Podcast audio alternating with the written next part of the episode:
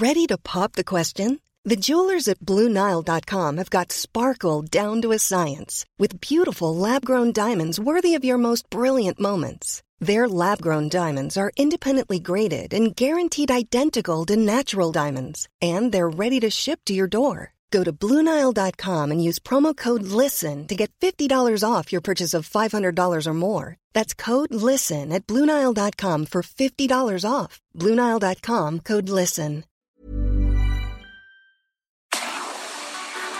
Tarde a tarde, lo que necesitas saber de forma ligera, con un tono accesible. Solórzano, el referente informativo.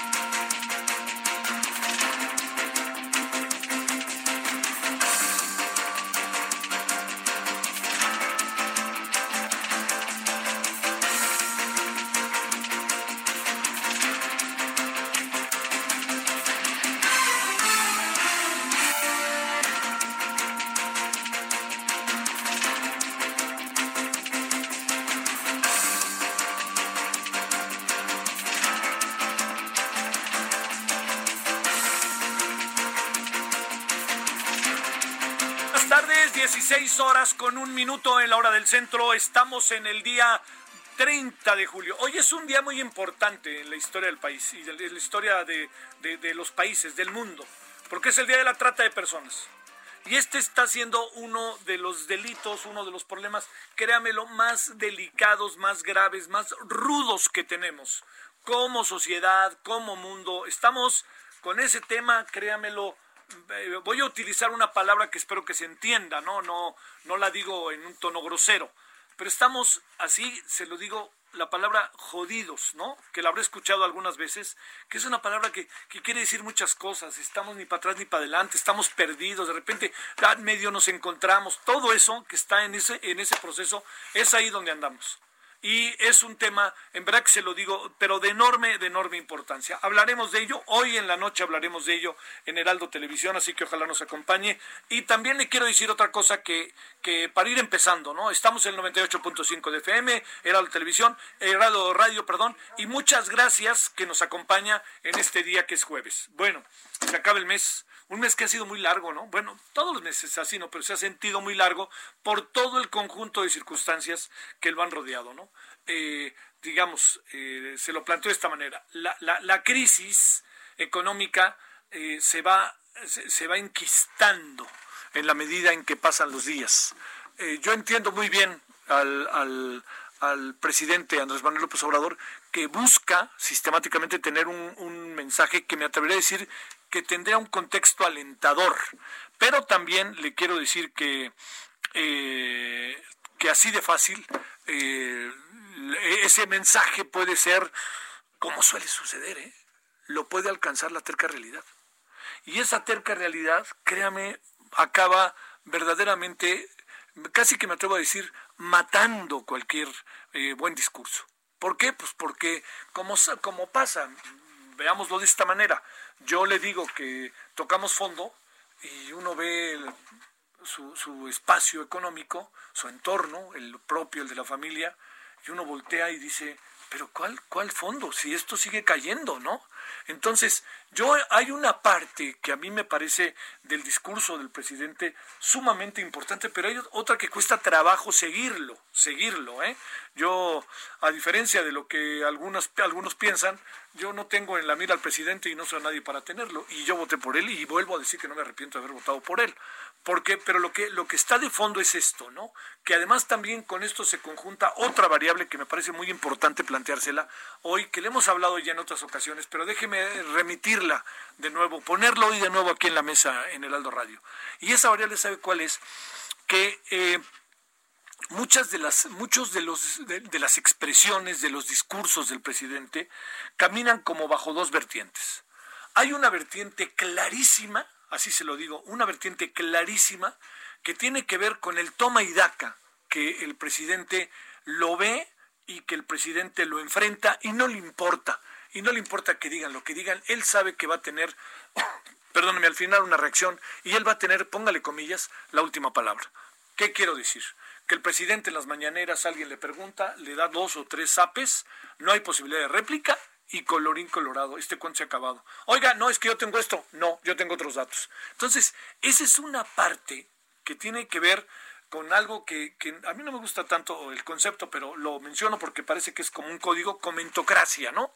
O tiene que ver con los académicos, con los especialistas, con los medios de comunicación, con las redes. Entonces, lo que le digan por ahí, no es que al presidente no le importe, pero realmente, pues, les inclusive, como dirían en otro tiempo. O sea, lo, escucha, es atento, pero ni caso le hace. No tengo la impresión de que le haga caso. ¿Dónde está esa parte fundamental del presidente que además no solamente lo hace bien, sino muy bien? Tiene que ver con quien para es su discurso.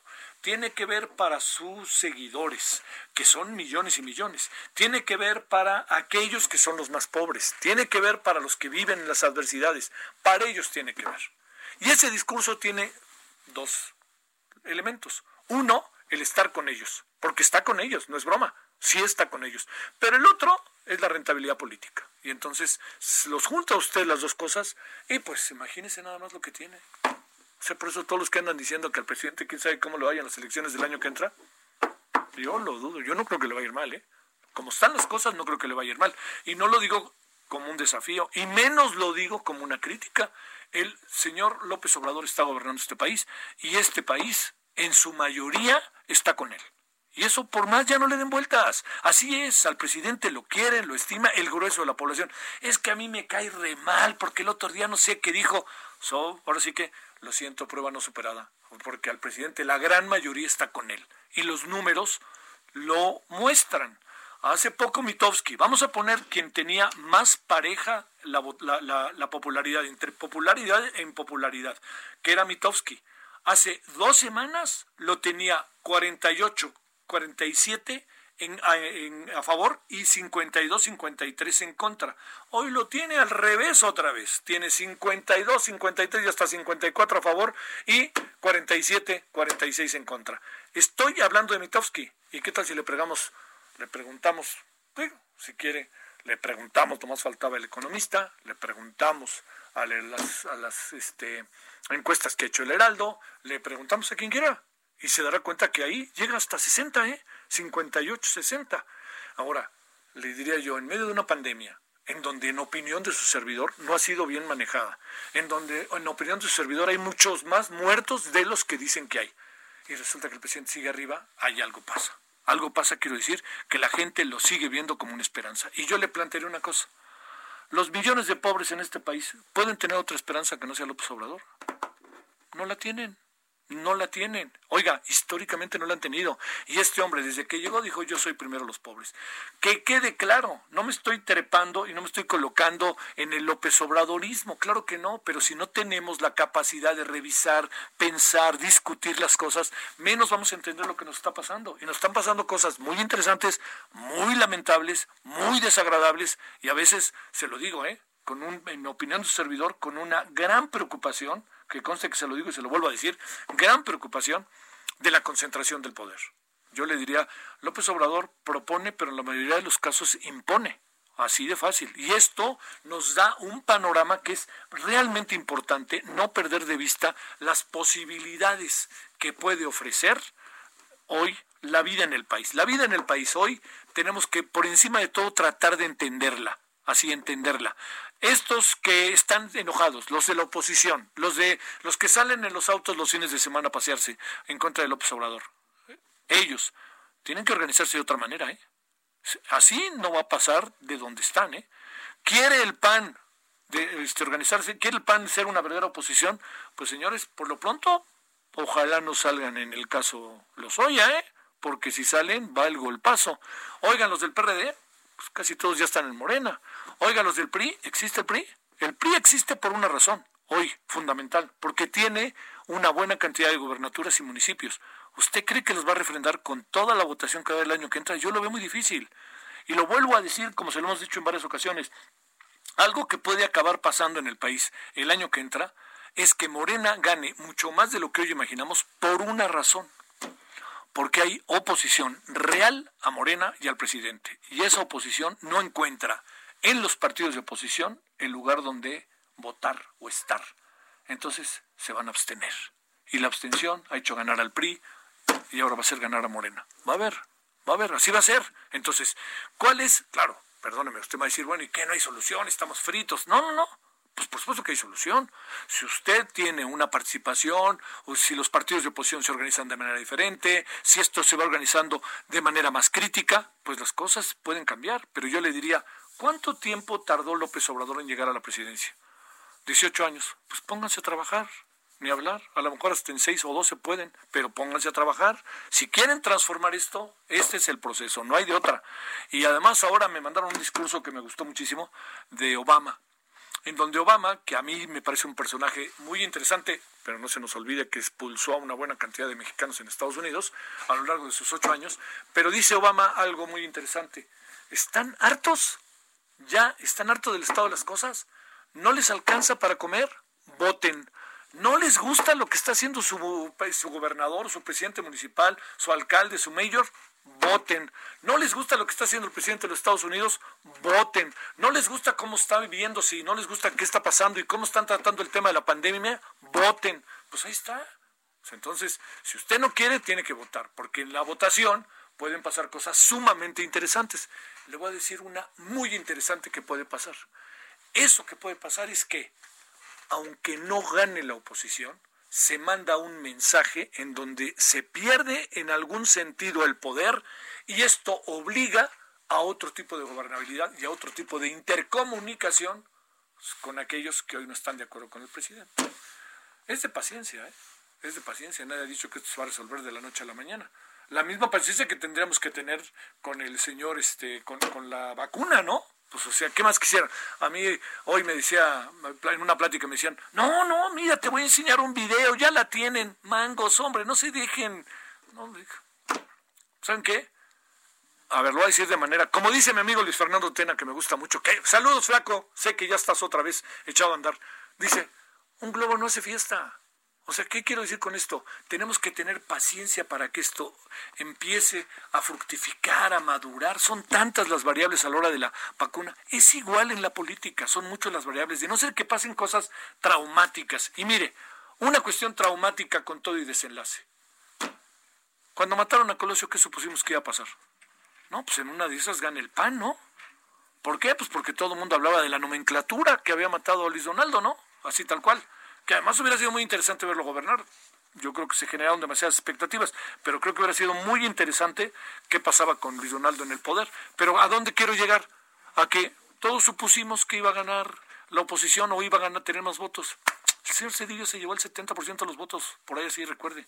Entonces, esto le dice cuál es el estado de las cosas. Oiga, no nos gustó el PAN durante 12 años. Y llegó un cuate que estaba haciéndose publicidad en Televisa, un día sí y otro también, y era publicidad, pero lo metían como notas. Recuérdenlo nada más, porque ahora pueden salir también algunos de ellos ahí en, en la estructura, en, en, el, en los videos, en la biblioteca de los Oya. Bueno, todo eso, ¿no? Uno, uno supuso, bueno, va a avanzar. Este, la oposición, la izquierda va a avanzar. López Obrador se fue diluyendo como se diluyó en el 2006, vais a saber por qué. Pero en el 2018 ya no había por dónde darle vuelta, ya no, ya no le podían ni hacer trampa, por Dios, ¿no? O sea, nosotros sabemos que había ganado López Obrador, yo creo que usted y yo semanas antes. No nos lo estaban decir. Y el mismo día de la votación, cuando nos dijeron ganó López Obrador, pues dijimos, pues sí. Nadie dijo, ay, ¿cómo que ganó López Obrador? Al contrario, dijimos, por fin, y ahora que ya estamos ahí, está gobernando, y a algunos no les gusta, porque a otros sí les gusta, ¿eh? A una gran mayoría les sigue gustando. A los que no les gusta, pues bueno, empiecen a trabajar, empiecen a darle, tenemos que darle. A mí me parece que de principio es fundamental una oposición organizada, porque ayuda a la gobernabilidad. La, hace muy compleja, ¿eh? porque no permite, por ningún motivo, que se pueda desarrollar a veces muchos proyectos por el toma y daca de los votos, el Congreso. Pero esa es la democracia. O sea, usted, usted quiere dictaduras, pues perdóneme, de eso, de eso viene huyendo la humanidad. ¿No? La humanidad, no nosotros. Bueno, Eso es lo que tenemos hoy, porque me parece que algo que cada vez crece más es que la figura de López Obrador se ha vuelto omnipresente. No hay lugar en donde no esté. En las comidas, en las cenas, en los desayunos, le mentan la madre, lo quieren, ¿no? Este, hasta sueñan con él, ¿no? Este, bueno, todo eso que está pasando, pues asumamos, así es. Entonces busquemos la manera de encontrar este respiro. La crítica debe prevalecer, claro que debe prevalecer. Si a él no le gusta, a mí no me importa. La crítica debe prevalecer, así de fácil, por principio de vida y yo diría de regímenes democráticos. Y nosotros, con más deficiencias que te podamos tener, pretendemos serlo y lo hemos ido siendo paso a paso. Bueno, ese es uno de los temas que le quería contar y el otro tema se lo voy a plantear muy brevemente es no le hemos pasado pensando que estamos ante el escándalo del siglo. Perdóneme, y le otra vez para que suene más bonito. Ante el escándalo de los siglos con el caso Lozoya. Yo le quiero, ahora si usted me permite, echemos la máquina para atrás ¿no? Pongámosle reversa para ir viendo, ¿no? Y ahí vamos viendo. Y va a ser fácil, ¿eh? Coloquemos la máquina en 1970, 76, por ahí así. Un señor que se llama, se llamaba, que yo platiqué con él varias veces, Jorge Díaz Serrano, era director de Pemex, íntimo amigo del presidente López Portillo. López Portillo andaba en la soberbia diciendo que hay que administrar la abundancia. ¿Qué significaba administrar la abundancia? Significaba Pemex por todos los barriles ahí en Cantarel que se descubrieron, ¿no? Todo lo que podía pasar. Al final hizo dos o tres jugadas el señor Jorge Díaz Serrano, íntimo del señor López Portillo, donde acabó en la mera cárcel. Era senador y se fue al... Él, él solito llegó a la cárcel, hay que reconocerlo. Luego entramos a la renovación moral con el señor Miguel de la Madrid y hubo destellos. Pero luego ya entramos al siguiente sexenio que fue el donde el ingeniero Cárdenas pudo, bueno, cada vez que yo digo pudo, el ingeniero Cárdenas me dice, ¿cómo que pudo? Gané las elecciones del 88, pero el ingeniero Cárdenas, usted sabe muy bien todo lo que significa para el país, aunque hoy no se den cuenta quiénes gobiernan, pero el ingeniero Cárdenas es clave para el país que hoy somos en el sentido democrático. Bueno, y el ingeniero Cárdenas, que ganó las elecciones, vamos a decirlo así ya, pero pues Salinas se las llevó. ¿Qué fue lo primero que hizo Salinas? ¿A quién metió el tambo? A Joaquín Hernández Galicia Laquina. ¿Quién era Joaquín Hernández Galicia? El líder del sindicato petrolero. Cero iban dos. Ahí van dos ya, ¿no? Para que usted vea. Luego pase el tiempo, ahí lo tiene en la cárcel. Y luego resulta que le va bien a Salinas, hasta que ya sabemos, ¿no? Esta, a mí me encanta esa, esa referencia en donde dicen que llegaron los, este, los sedillistas y le dijeron a los salinistas, Oigan, dejaron la economía puesta con alfileres. Y los salinistas dijeron, sí, pero ustedes se las quitaron, ¿no? Entonces, bueno, con eso le digo cómo estaban las cosas. Y luego pasó el sexenio de Cedillo, en donde, pues si algo quería de Cedillo era deshacerse de toda la vida y por haber, y desde que llegó dijo yo, llegué aquí de casualidad y si algo quisiera hacer es dejar de ser presidente lo más pronto posible. Bueno, fue un presidente que ordenó la economía, y eso no hay que perderlo de vista, sobre todo por lo que veníamos. ¿Y qué fue lo que pasó a final del sexenio del señor Cedillo? La campaña presidencial con el señor Francisco Labastiducho y apareció el Pemex Gate. Vámonos, otra vez petróleos mexicanos por delante.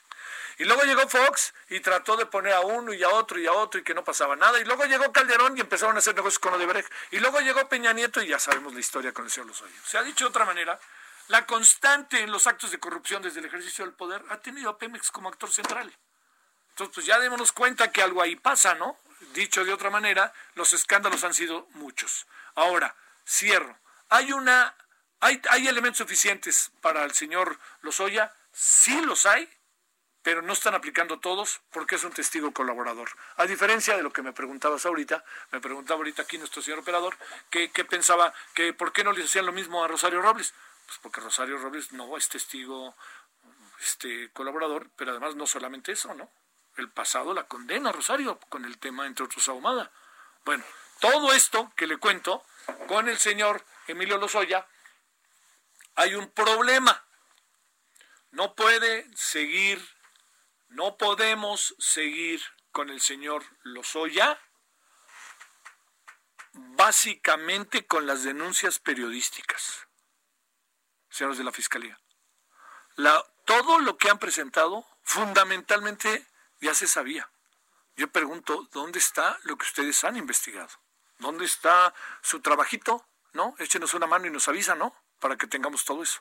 Bueno, y yo le diría, este, yo le diría que, que, este, la, la de la Cruz Roja, ¿ah?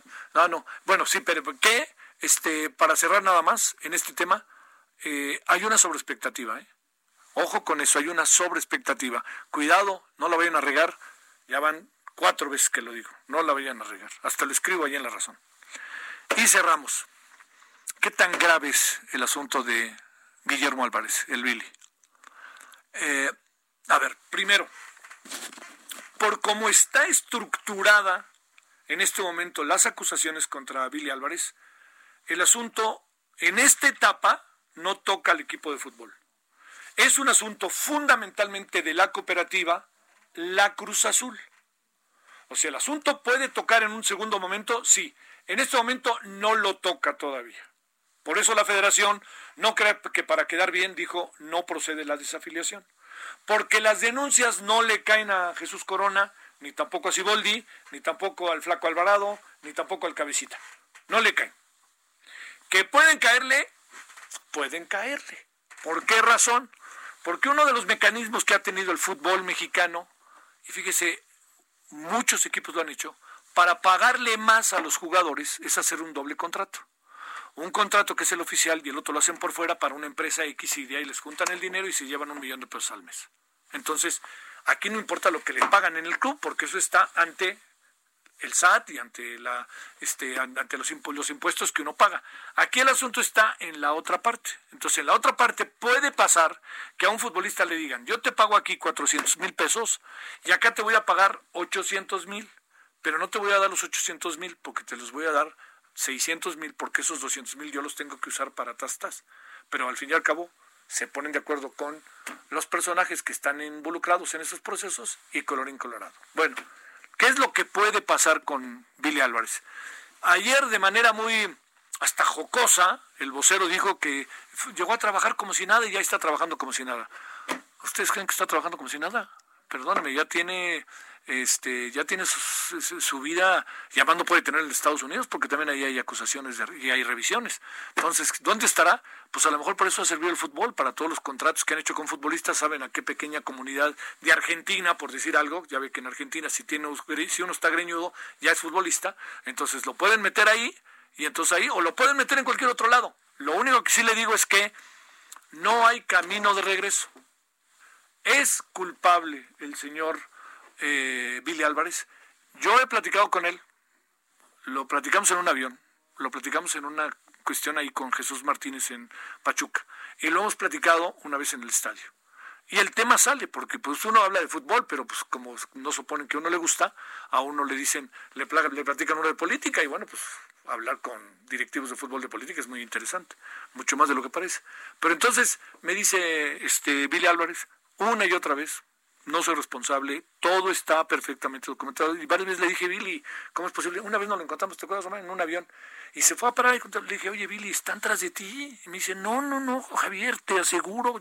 Bueno, supongo que tendrá su defensa y tendrá que echar para adelante su defensa porque eh, es un asunto, además, que no se le olvide, ¿eh? Billy Álvarez fue esta diputado del PRI. No se les olvide que el señor Billy Álvarez trae ahí un pasado en donde, pues también, ¿no?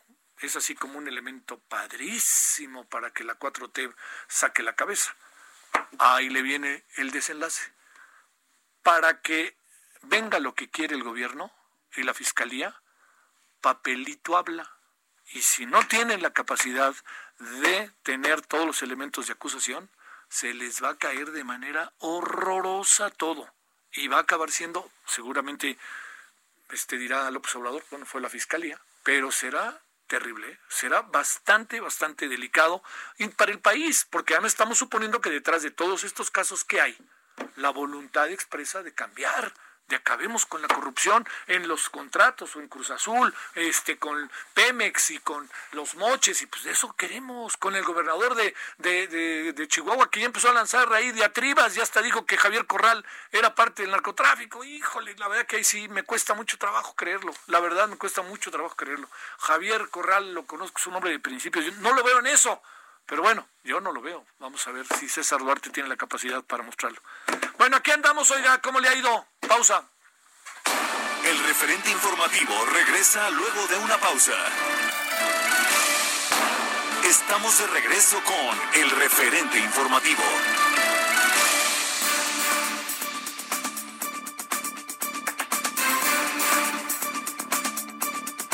Oiga, me, quedo un segunditito más. No, un segundo, un ratito más. Eh, todo el tema del Cruz Azul. Este, eh, yo, yo diría que hay que también ser, eh, hay que ser cuidadosos en, en, todos los casos. No, nos viene muy bien para que podamos ponernos de acuerdo, ¿no? Nos viene muy bien a todos entender que en circunstancias como las que está Lozoya, como las que está Juan Collado, Rosario Robles, César Duarte, bueno, Javier Duarte ya es ahora sí que cosa juzgada, ¿no? O sea, está ahí detenido. Y como es el caso de, Billy Álvarez, eh, están en proceso, estamos en desarrollo de un proceso. Y ese proceso te necesita, pues como suele pasar, ¿no? Es dialéctico, ¿no? Este, es, necesita empezar, necesita continuar, presentar tesis, antítesis y síntesis al final. Entonces, dicho lo anterior, lo que quiero eh, ser eh, vehemente es que entendiendo filias y fobias, enojos, los que nos caen bien, los que nos caen mal, etcétera, yo diría que es muy importante que como principio entendamos que hay que esperar el desarrollo del proceso para saber si los personajes involucrados están en el son sentenciados y son culpables, ¿no? Que eso es lo importante. Ahora, yo le diría, ¿qué es lo que pasa en el caso de concreto de Milo Lozoya? Es que hay muchos atenuantes en donde que quede claro, el hombre no deja de ser responsable. O sea, por más que sea un soplón, o por más que traiga una biblioteca, no deja de ser culpable. Él fue parte de. A mí me cuesta trabajo, y se lo he dicho ya en varias ocasiones, que Emilio Lozoya diga, no, pues es que me presionaron, pues ni que fueras un párvulo, ¿no? Por Dios, pues eres un hombre este, que trabajaste hasta en organismos internacionales. Yo, yo creo que ya sabías a lo que le tirabas. Entonces, dicho lo cual, en eso es importantísimo, quiero ser enfático, en donde el hecho de que yo sea testigo colaborador no me quita la responsabilidad varios narcotraficantes han sido testigos colaboradores y eran los primeros que soltaban la droga, ¿no? Así de fácil. Entonces, no comparo en ese sentido, pero lo que quiero decir es que es una figura que no exime de responsabilidades a quien, las, a quien la asume, ¿no? Que eso es muy importante. Bueno, vamos a otra cosa muy importante también.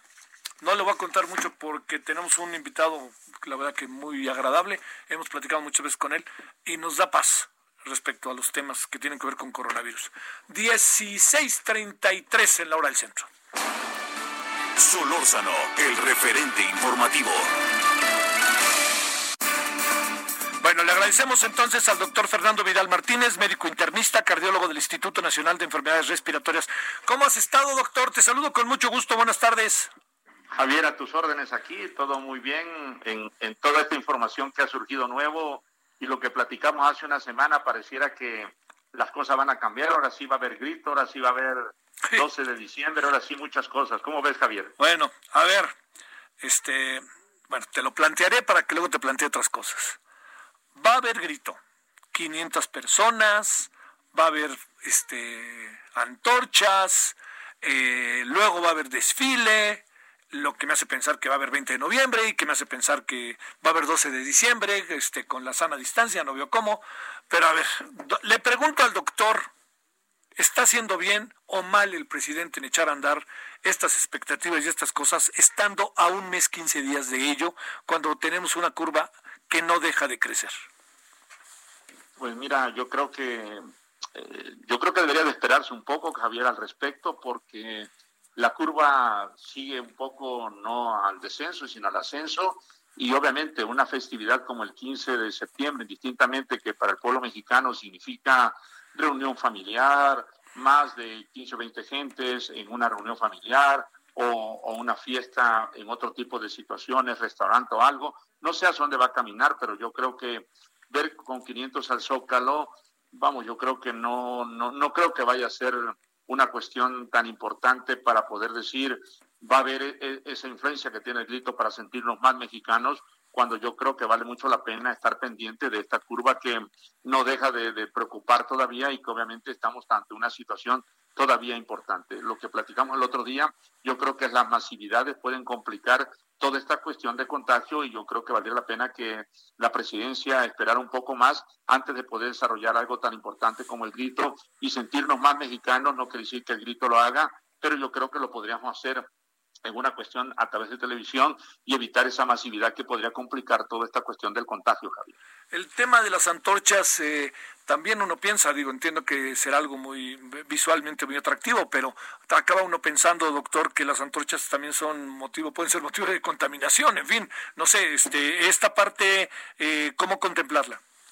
Yo creo que esa parte de las antorchas, vamos, no hay necesidad. Yo no, yo no entiendo cuál puede ser el mensaje que nos quieren dar cuando realmente hay alguna cuestión más importante de, tratar de, analizar todos esos focos rojos que se tienen en este país y que obviamente hay algunas cuestiones de, mucho más interés que podrían ser como este sistema de la salud que está complicado y que obviamente eh, eh, ya se ve un poco la cuestión del freno de insumos y que eso pues, puede ser una cuestión importante, un gasto eh, que yo creo que no hay necesidad yo lo veo así desde este punto de vista eh, que puedo que puedo vertir, pero que yo creo que debería frenarse un poco esa euforia por tratar de hacer festividades tan importantes para los mexicanos, pero que yo creo que el pueblo mexicano tendrá que entender que estamos ante una situación de pandemia y el equilibrio entre la pandemia y la festividad, yo creo que la pandemia es más importante porque puede complicar la amor y mortalidad. Más ahora que ya parece ser que muchos hospitales van a dar apertura a, ya pacientes de lo que tú comentabas el otro día,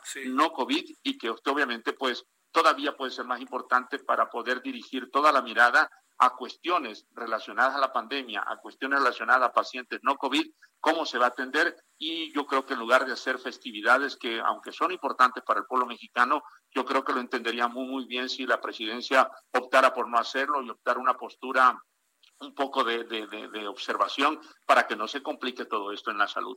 Oye, eh, doctor, la, la parte que, que corresponde, eh, digamos, eh, la petición, imagino, eh, te estoy pensando en alta, habrá una petición formal, supongo, a la sociedad, porque pasará, yo diría, si, se, si ven que está pasando esto en la capital, aquí viene este efecto reproductor de los gobiernos, por lo menos de Morena, que van a decir, pues la capital lo hicieron, también lo acá. Pero lo que quiero plantearte como, como elemento es ¿Qué, qué, qué puede pasar también con el desfile, siendo que el desfile recorre las calles de la ciudad? O sea, si le va a dar una vuelta al Zócalo, pues mejor lo evitamos, ¿no? Pero si le va a recorrer las calles de la ciudad, ¿qué va a hacer la gente si históricamente lo, hay, lo hemos hecho eh, si no es salir a la calle?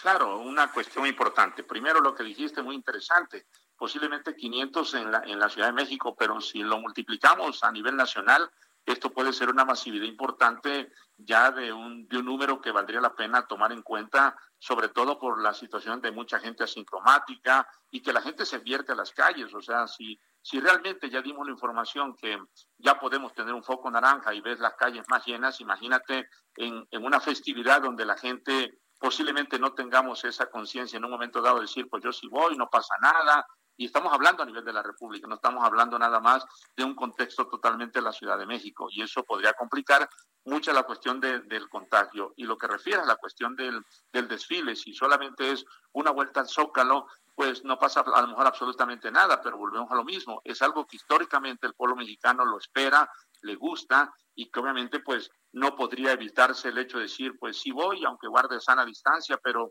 realmente tú lo ves ahora en la calle, no estamos en ese contexto. Mucha gente sin cubreboca, no hay tanta sana distancia en los súper. O sea, hay muchas cuestiones que yo creo que vale mucho la pena recalcar y que valdría la pena soportar el hecho del equilibrio de, de una festividad menos. No va a pasar absolutamente nada en lo que esperamos saber cómo administrativamente podemos ubicarnos y ver que la pandemia nos puede complicar si hacemos todo este tipo de, de, festejos que podrían ser bastante desastrosos para el pueblo mexicano en cuestiones de salud. Bueno, este, a ver, doctor, ¿cómo van las cosas? Eh, hoy eh, decía el doctor Raúl Rojas, no sé si pudiste leerlo, nos hizo el favor de mandarnos su artículo que salió publicado en el Universal, que decía algo fuertísimo, ¿no? Decía que si tomamos en cuenta que solo un 25-30% está siendo considerado, si tomamos en cuenta que dos estados no están del todo siguiéndose, si tomamos en cuenta que son 40 millones de habitantes, estamos hablando quizás hasta el 30 de junio de 104.440 personas fallecidas. ¿Ahí qué alcanzas a apreciar, más allá de modelos matemáticos? Tú que estás en primerísima línea, Fernando, ¿qué alcanzas ahí a apreciar que puede estar pasando? Pues yo creo que mm, a lo mejor valdrá la pena, yo siento que hay en el trasfondo una información que todavía no está al 100% descrita. Porque yo te puedo decir que pues en el hospital se abrieron los hospitales de campo, ese es un hospital que hizo la Cruz Roja y se están dando. Y obviamente pues eso da la información o da la apariencia de que esto se está incrementando, cuando está frenado y que obviamente pues podemos tener la ligera sospecha de que esto está más allá arriba de lo normal y de lo que comentó este eh, Raúl Rojas. Yo creo que este punto de, observación estadística no está del todo clara y que yo creo que hay cuestiones, por ejemplo, en Veracruz, en cuestiones como Córdoba, en cuestiones como, como Orizaba, en cuestiones como en el mismo estado de Tabasco, en, el sur está habiendo un repunte importante de casos y de mortalidad y es diariamente lo que está sucediendo y yo creo que indistintamente a nivel de la República vamos, no sé si tú tengas alguna otra información, pero eh, eh, el foco tan importante de la pandemia no está en, un freno total y yo creo que la mortalidad todavía está por venir un poco más de incrementarse y sobre todo, reitero, pareciera que aunque los insumos están llegando, hay una cuestión como de un freno que obviamente puede complicar todo esto.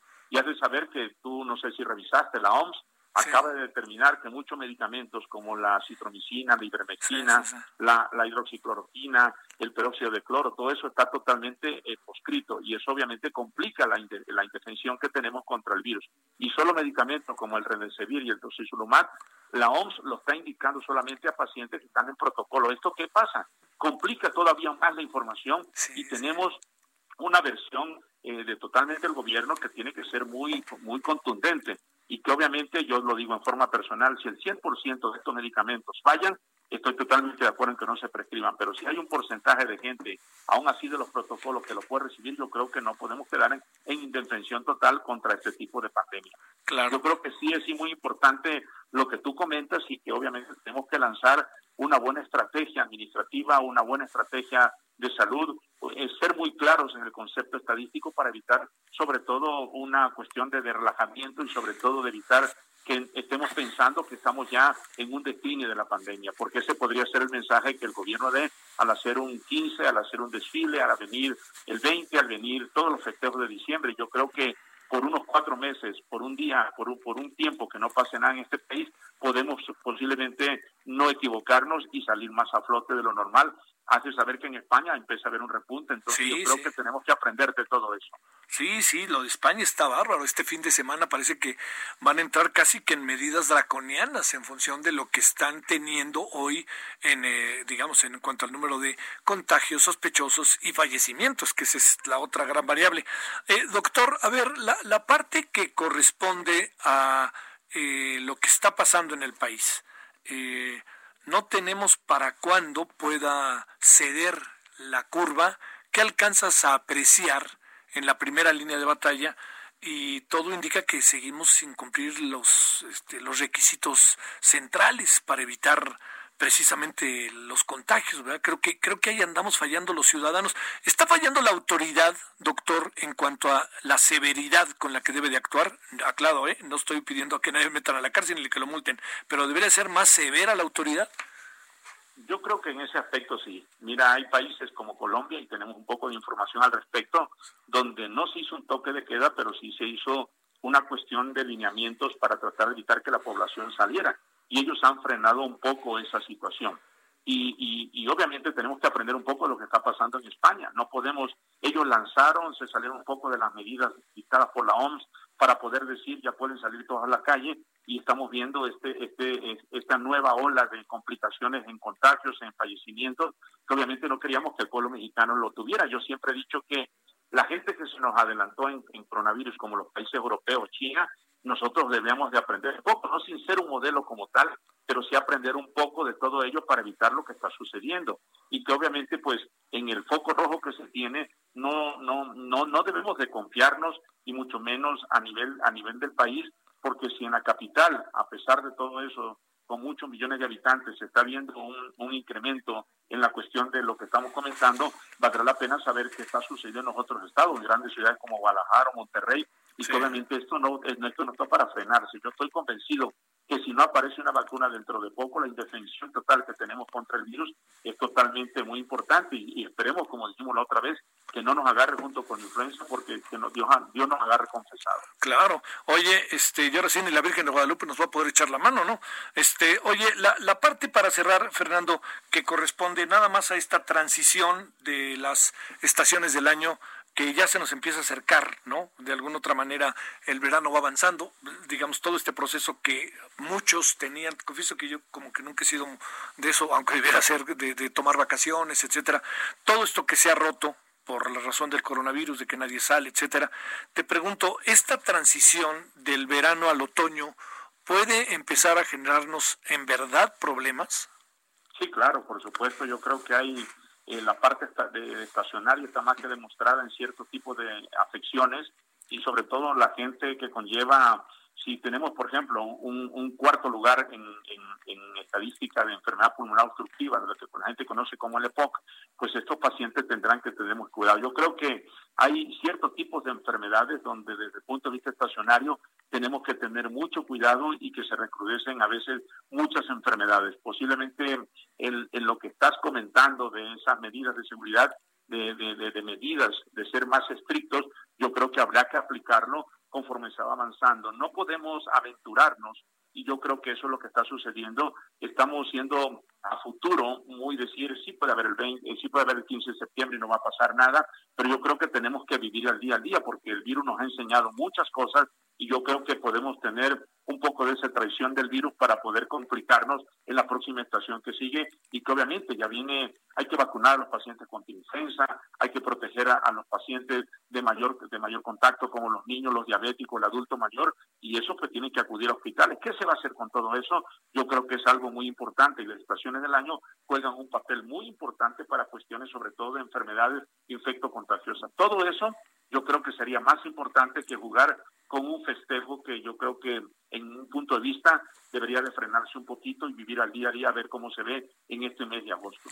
Bueno, recapitulando nada más para cerrar, Fernando, lo ideal es que el presidente mejor de este tema no hable y que vamos en el día tras día y que lanzar esta idea pues este no parece lo más prudente y menos viniendo del presidente en este momento, ¿no?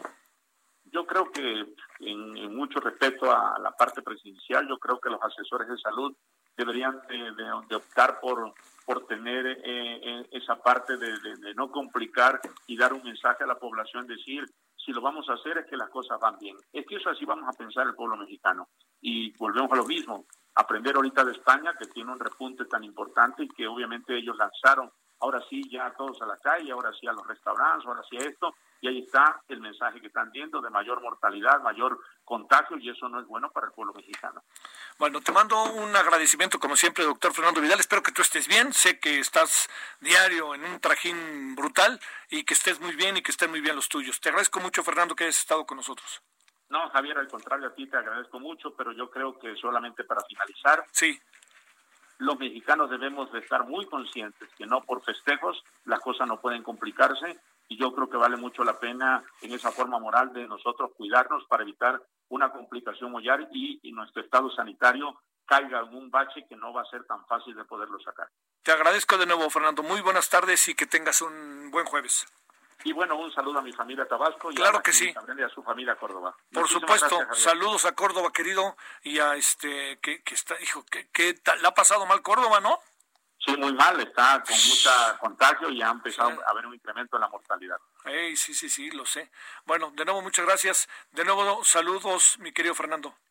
Cuídate mucho, Javier, estamos en contacto. Gracias, buenas tardes. Ahora las 16:49 en la hora del centro. Solórzano, el referente informativo.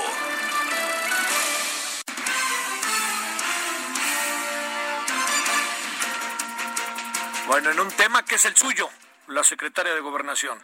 Bueno, uno de los suyos, pero centralmente el suyo. Vámonos, mi querido Paris Salazar, ¿dónde andas? Buenas tardes, Javier, amigos, amigas del Heraldo de México. Así es, y es que en su participación en el Parlamento Abierto, retos y perspectivas sobre el presupuesto para la igualdad entre hombres y mujeres, la secretaria de Gobernación dijo que los presupuestos con perspectiva de género aprobados a nivel federal deben servir para que las mujeres vivan libres de las violencias y la discriminación. Dijo que los presupuestos tienen que mejorar la calidad de vida de las mujeres en su quehacer cotidiano. Dijo que el gobierno federal tiene el gran reto de lograr que los presupuestos con perspectiva de género se traduzcan directa y de manera concreta en mejorar la vida cotidiana de las mujeres, en transformar sus condiciones de vida, en consolidar su participación en toma de decisiones, así como para empoderarlas, fortalecer su autonomía económica y brindarles la oportunidad de vivir libres de violencias y discriminación. Sánchez Cordero apuntó que se requieren indicadores para medir y evaluar el impacto del presupuesto en la reducción de las violencias y también para realizar los ajustes que se requieran. Y es que expuso que se requiere un seguimiento puntual del gasto etiquetado a través de evaluación de resultados y de indicadores para conocer los avances que se han alcanzado y también para saber por dónde es necesario corregir, si es necesario corregir, este Javier. De cualquier manera, eh, han sido días interesantes, ¿no? Para la secretaria de Gobernación, porque en tres días seguidos ha estado en el eje y en el centro, y lo digo en función de todo lo que tiene que ver con el tema de género, al cual ha, planteado a veces cosas que quizás el propio eh, presidente o ha evadido o no ha contado o se ha hecho un lado, ¿no?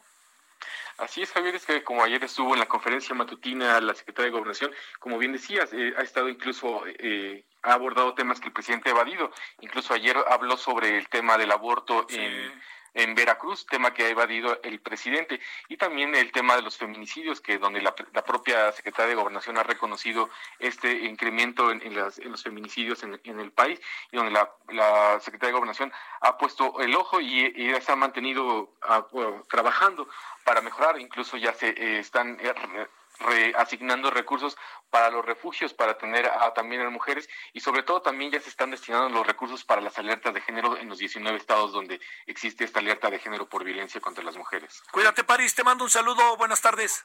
Buenas tardes a todos. Vámonos a las 16 con 51, casi 52 en hora del centro. ¿Dónde andas, Iván Saldaña? Buenas tardes.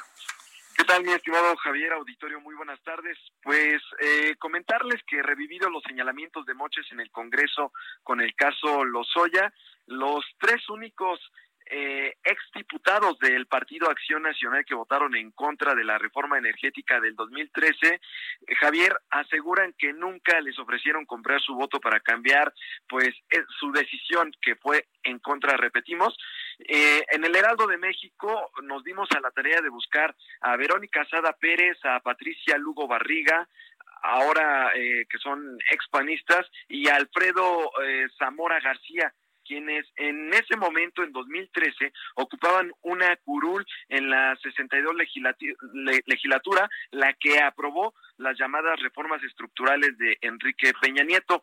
En entrevista afirmaron que pues rechazaron la reforma por convicciones e ideales y pues no por dinero u otros mimos. Además, atestiguan que pues nunca tuvieron información de que alguno de sus otrora compañeros, los 107 panistas, hay que recordarlo, en esta votación de estas reformas, sobre todo la energética, fueron 107 panistas que votaron a favor y solamente tres fueron en contra, que son estos que estamos citando, eh, pues los, los compañeros que votaron en contra, ex compañeros, señalan que tampoco tienen información de que a sus ex compañeros les hayan ofrecido o hayan ellos cobrado algún tipo de moche, Javier. Y en palabras de Verónica Sada, quien en ese momento integraba la Comisión de Energía de San Lázaro, que fue, pues, el mismo nombre lo dice, la comisión encargada de dictaminar esta reforma constitucional, dijo, quiero testificar que en ningún momento ni por asomo, ni por segundas ni terceras personas, ni dicho a medias. Nadie me trató de sobornar, nadie me ofreció dinero, ni me ofrecieron favores, ni me ofrecieron nada para que yo cambiara mi voto a favor. Y pues Verónica Sada, Javier, eh, hay que recordarlo también, en 2014, meses después de que se aprobó la reforma energética y después de que se aprobó también el presupuesto de egresos de la federación, pues exigió, fue una de las que exigió que su mismo coordinador de bancada, Luis Alberto Villarreal, se separara de su cargo para que fuera investigado por supuestos moches, pero no para la reforma energética, sino para eh, el tema de las asignaciones de recursos en el presupuesto de egresos de la federación. Eh, sin embargo, ella atestigua, eh, no, no lo dice así, jura, que no, no, no recibió nunca ni escuchó en los pasillos oficinas de San Lázaro que hubo eh, sobornos ni moches este, sobre esta reforma constitucional, Javier. Te mando un saludo, Iván. Gracias. Muy buena tarde a todos. Bueno, anota esta que traía ahorita Iván, ¿no? Bueno, vamos a una pausa. Eh, ¿Qué tenemos en la siguiente hora? Cosas interesantes. Hoy es el Día de la Trata de Personas. Es muy importante el tema. ¿Y qué pasa con el Cruz Azul? Referente informativo regresa luego de una pausa. Tarde a tarde, lo que necesitas saber de forma ligera, con un tono accesible. Solórzano, el referente informativo.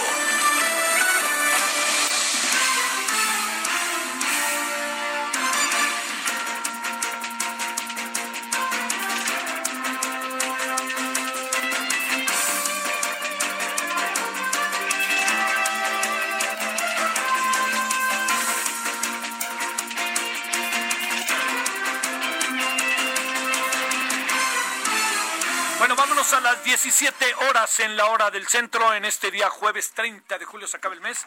Hoy día importante porque es el día de la trata de personas. Pero eh, bueno, vamos a abordar el tema más que pero, allá adelantito, si usted no tiene inconveniente.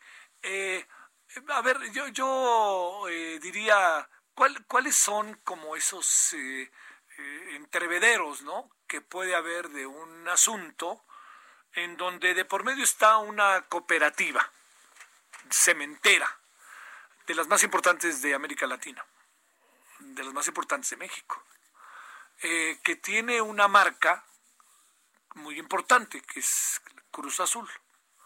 No solo es eso, es también la otra parte, que es una cementera, que es una cooperativa, que eso es, hace también otro lesón. Y resulta que esta cementera histórica se hace mucho más popular e importante en el ánimo de la gente porque tiene un equipo de fútbol de los más populares del país. Y si me apura, diría yo, de Centroamérica y México, ¿eh? e incluso Estados Unidos. Entonces, vamos a hablar de ello. Y vamos a hablar con alguien que le debo de decir, es un gran personaje, ha hecho trabajos de investigación, eh, ha hecho estudios sobre el fútbol verdad y el deporte, pero sobre todo pues, sobre el fútbol, verdaderamente importantes. Muchos de sus alumnos ahí le van a pedir que hagan la tesis con él. Es el investigador de la Universidad Nacional Autónoma de México, de la FES Aragón, profesor investigador en la Facultad de Ciencias Políticas Sociales ahí mismo en la FES y también en CEU. Y tiene nombre futbolero, pero cuando decía cómo se llama, tiene un segundo apellido que ya lo hace propio. Es Hugo Sánchez Gudiño. Bueno, mi querido Hugo, con enorme gusto te saludo, recordando las muchas conversaciones que hemos tenido y admirando tu trabajo. ¿Cómo has estado, Hugo? muy bien, muchas gracias y qué gusto, maestro Javier Solórzano, ahorita en este periodo de pandémico con un fútbol sin aficionados, como un esqueleto de multitudes, diría Benedetti, ¿verdad? Claro. Oye, a ver, entremos por ahí para que un estudioso de la envergadura tuyo, tuya nos diga, eh, dice que no es lo mismo, ¿no? Este, ¿cómo se llama? Pep Guardiola, que además hoy otra vez les aventaron toda la bronca al Manchester City, que parece que hizo trampa para esta acusación que tenían. Pero más allá de ello te diría, ¿qué, qué es esto del fútbol así? ¿Cómo, cómo verlo? ¿Generará qué? ¿Qué supones? ¿Qué has podido pensar? Porque además me imagino que has estado platicando con tus amigos brasileños, uruguayos, paraguayos que están estudiando esto, ¿no?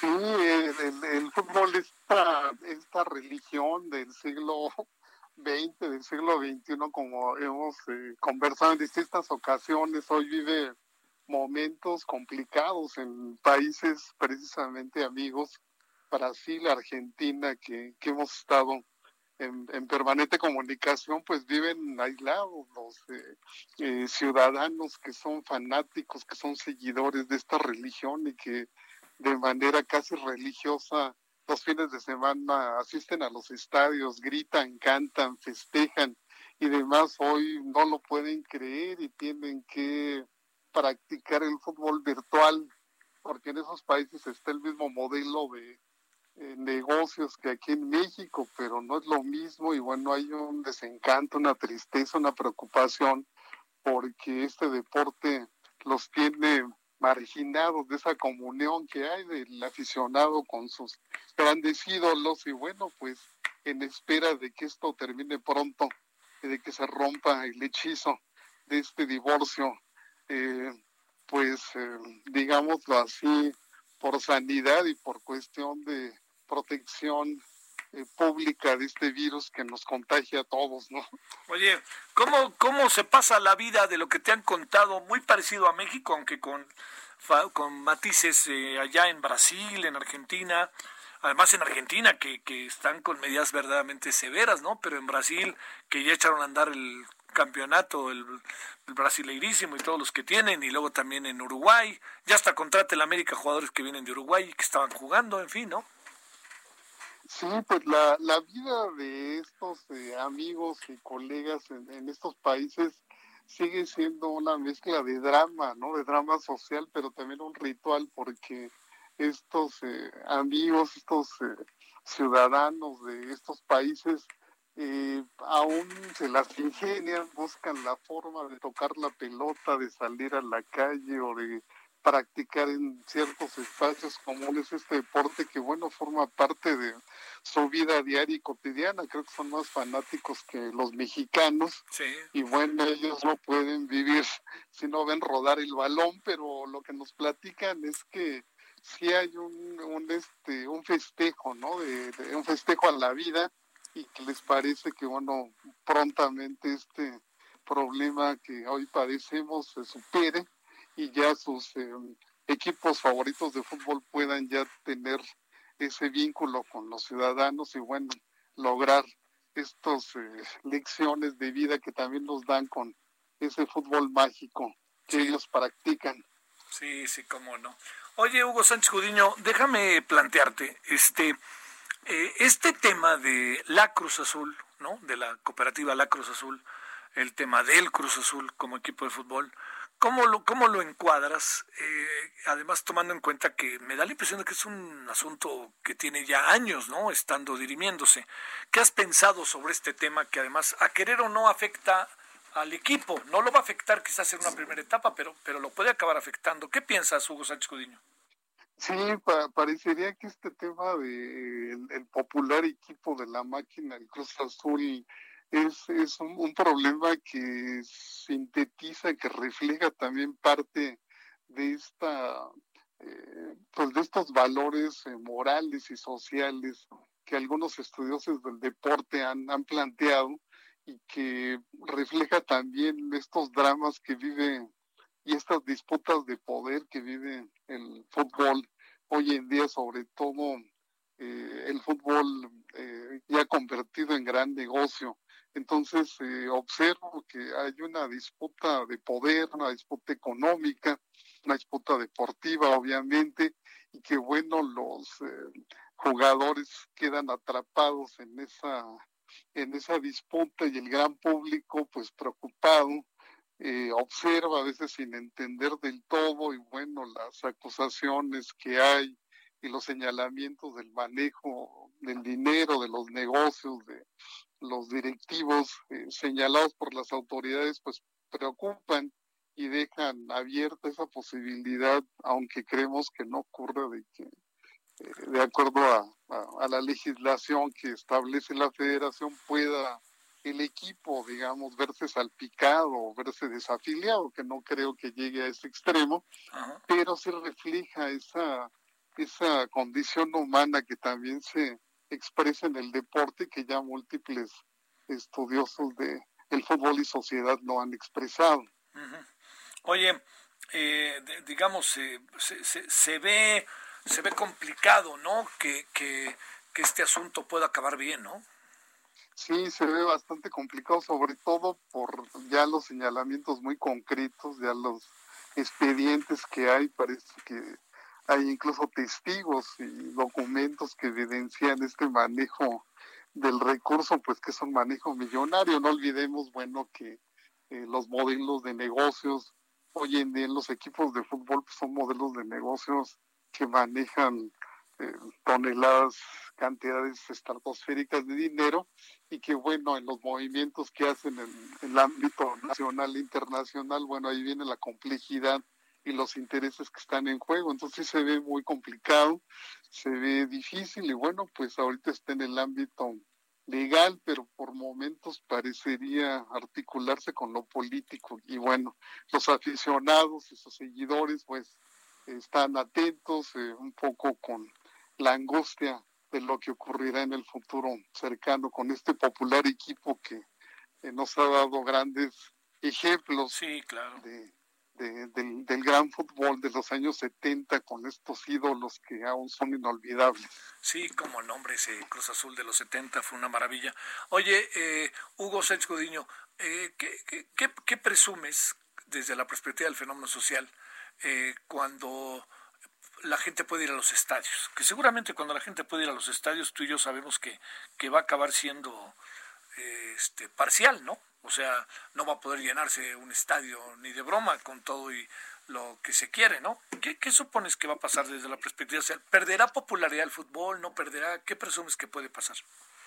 Eh, yo creo no, que, que al contrario, hoy más que nunca, este deporte sigue siendo uno de los más vivos, uno de los que conecta más al público con su propia este, cultura, con su propio proyecto, incluso existencial en estos países donde es prácticamente una pasión diaria, pero eh, yo creo que en el modelo actual de este deporte, eh, pues eh, los europeos, particularmente España, Inglaterra, estas grandes ligas que son muy exitosas, muy bien organizadas y planificadas, yo creo que son las que van a llevar la vanguardia en términos de sí este, permitirán accesos muy limitados de los aficionados, eh, con, con qué, bajo qué condiciones lo permitirán.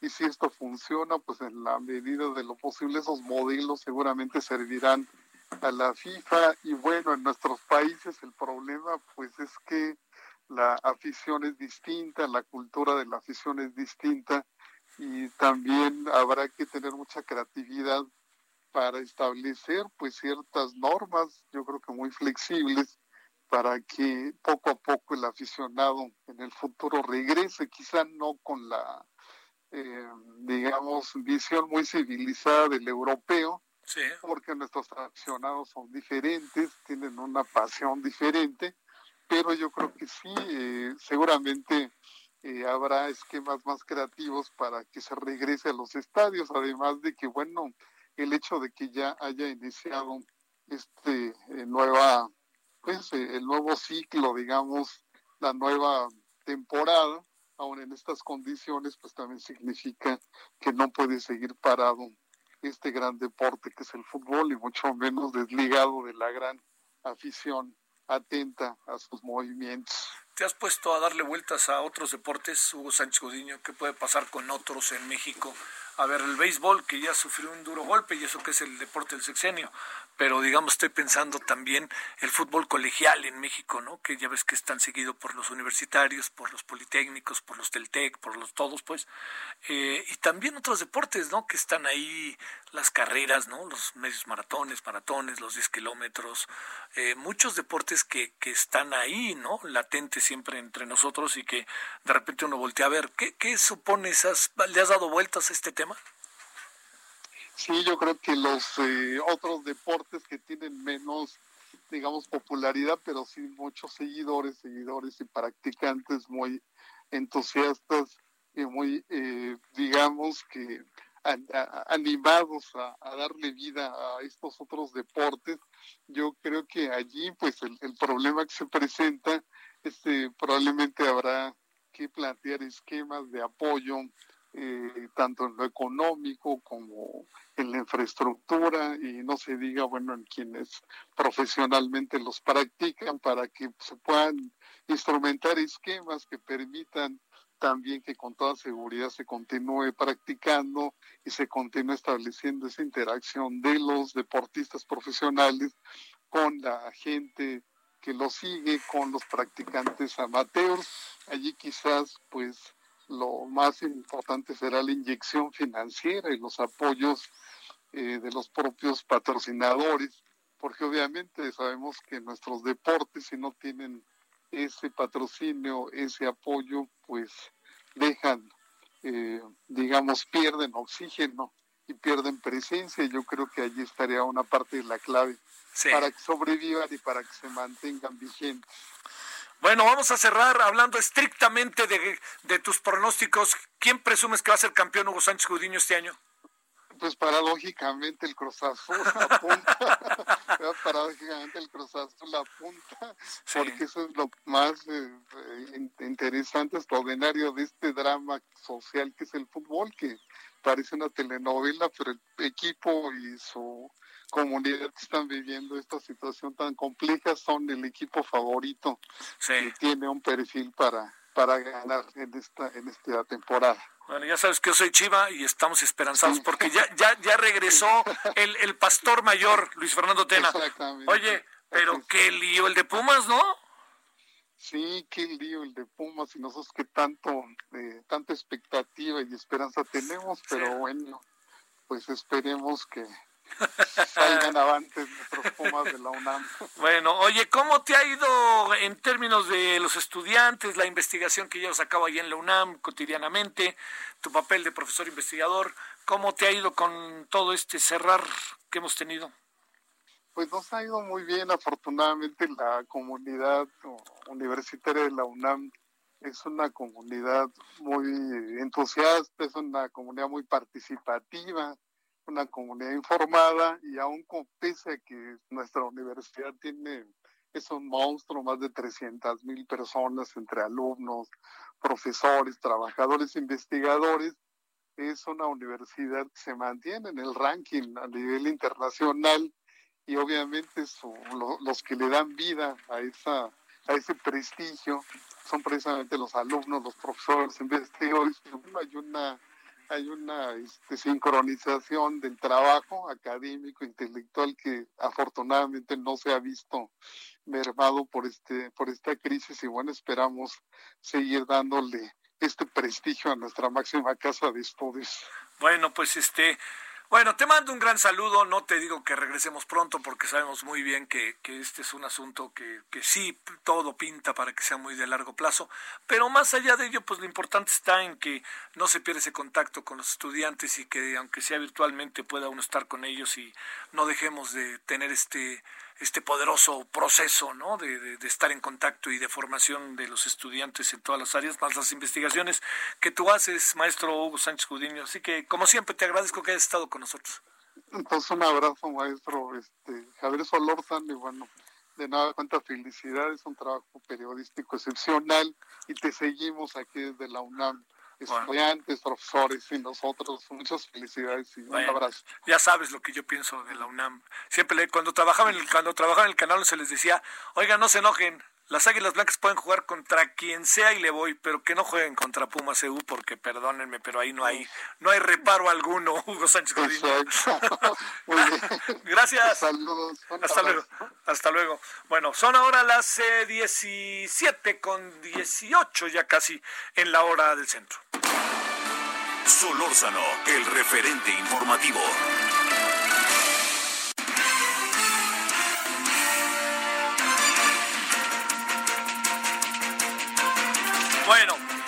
Diana Martínez, que tiene que ver hoy con una información que va de presidencia, que no porque impugne va a tener la razón, ¿eh? Y no lo digo en un tono así como, como de no estoy de acuerdo, pero mejor que le cuente de qué se trata Diana y va a ver por qué después se lo dijo. Adelante, Diana.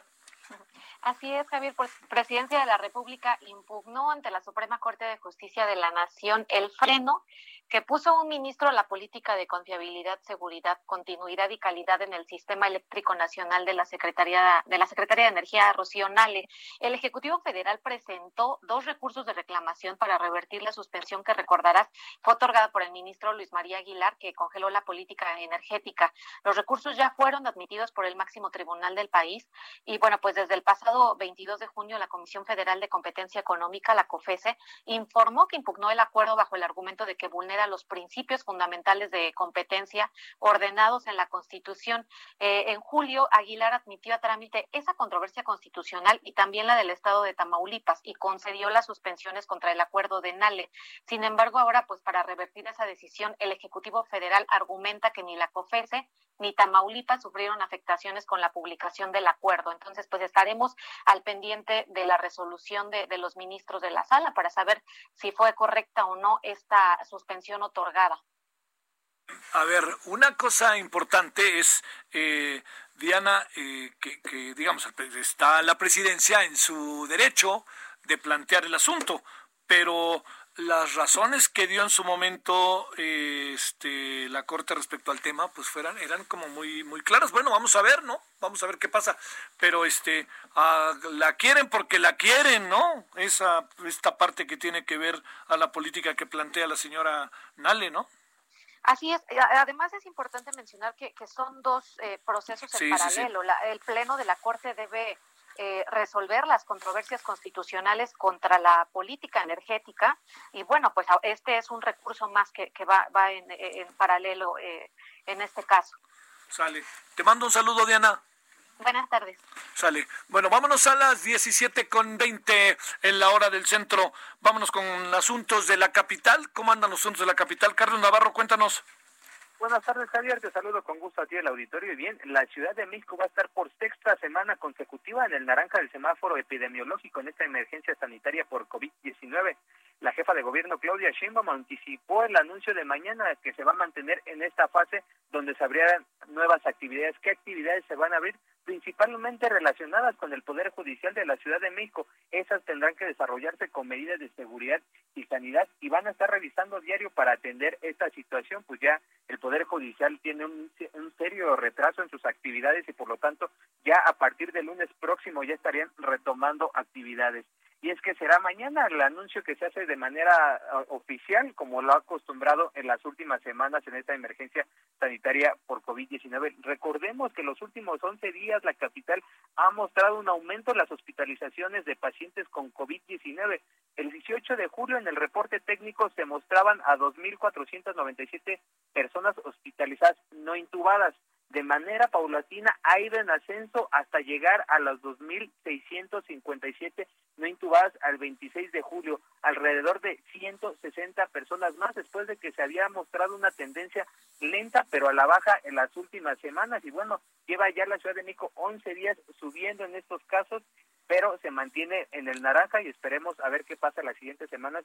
Si sigue en el naranja y si sigue este aumento, lamentablemente podríamos acercarnos al rojo, Javier. Sí, sí, sí, da la impresión, ¿no, Carlos, que estamos en la capital más cerca del rojo que del verde, ¿no?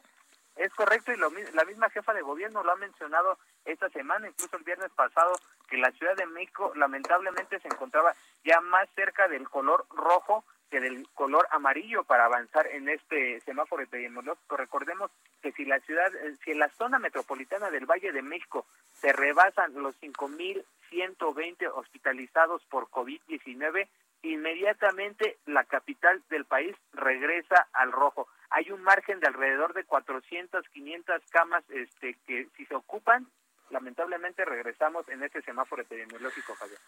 Bueno, pero lo que sí es para que todo el mundo esté atento, tenemos una semana más con el semáforo naranja, ¿verdad? Así es, la siguiente semana anticipan que se va a mantener por el momento y se abren actividades del Poder Judicial Capitalino. Híjole, es que sabes que, Carlos, mi impresión es que, eh, primero, qué difícil es para muchísima gente poder quedarse en casa, ¿no? Pero sí, sí, pe, sí adelante.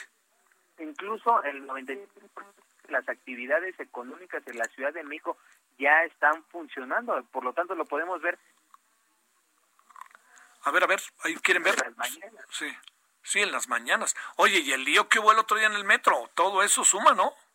Exacto, en promedio en la Ciudad de México hay, eh, un día normal hay 5.5 millones de usuarios. Ahorita bajó alrededor del 50% y sigue habiendo más de 2.5 millones de personas cada. ¿Cuándo se perdió ahí? A ver, por favor. A ver, este Carlos, nada más, ya nada más para que cerremos la nota. Este se cortó. ¿Sí? A ver no, sí se cortó. Bueno, 2.5 millones de, personas, a pesar de, ¿no? A pesar de, y vas cuidándote, ¿no? Ah, sí, pues es que digo, también hay que tomar sana distancia, o hay que traer por lo menos el cubrebocas, por favor. ¿Ahí estamos o no? No, ¿verdad? Bueno, ya, dejemos ahí, ya ahí cerramos la conversión con Carlos Navarro. Bueno, oiga, vamos a la pausa. Antes de la pausa, qué malísima onda que resulta que le dio al Checo Pérez este eh, coronavirus, ¿verdad? Bueno, eh, y la verdad que tengo la impresión, yo no sé mucho de autos, pero pues si yo veo que le va bien me da mucho gusto y si le va mal pues ojalá le vaya bien, ¿no? Pero fíjese que lo que sí alcancé a ver es que sin lugar a dudas eh, estaba teniendo, por lo que dicen los que saben, estaba teniendo una buena temporada. Pero parece que nomás son 15 días, ojalá así sea y que se sienta mejor. El único en que no coincidimos, el Checo Pérez y su servidor, al que no conozco, pues es en quién le va a él y a quién le voy yo. Bueno, vámonos a las 15, 17 con 20 casi 25 en la hora del centro. Regresamos.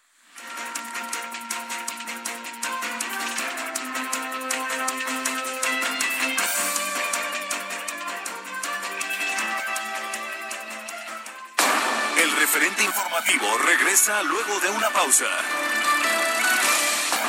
Estamos de regreso con el referente informativo.